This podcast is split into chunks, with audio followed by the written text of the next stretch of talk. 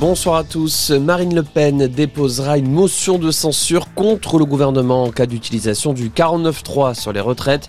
La présidente des députés RN se dit également prête à voter l'intégralité des motions déposées. En parallèle, le gouvernement compte toujours sur une majorité jeudi pour faire voter son texte. Pendant ce temps, la lutte contre la réforme se poursuit et avec elle des perturbations. La grève continue dans plusieurs raffineries. À Paris, les poubelles, ça moncelle. Plus de 5000 tonnes de déchets n'ont pas été ramassées. Enfin, depuis ce matin, accès au site Michelin des Gravenches et de Chantemerle à Clermont-Ferrand sont bloqués.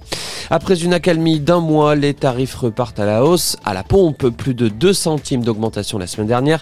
Selon le dernier relevé du ministère de l'écologie, le litre de gasoil coûte en moyenne 1,84€, 1,89€ pour le samplon.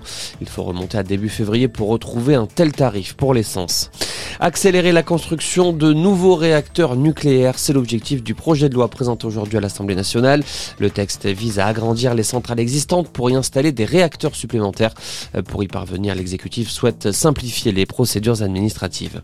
Une femme de 24 ans mise en examen pour meurtre à Dinan dans les Côtes d'Armor, suspectée d'avoir mortellement blessé sa compagne à coups de couteau vendredi soir.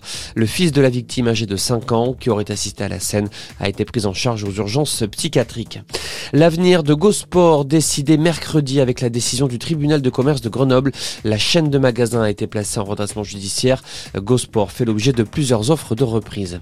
En rugby, après la victoire historique du 15 de France samedi en Angleterre, coup dur pour les Bleus avec le forfait du deuxième ligne Paul Willemse touché à une cuisse à Twickenham. Il est rentré à Montpellier et ne disputera pas la dernière journée du tournoi destination samedi contre le Pays de Galles.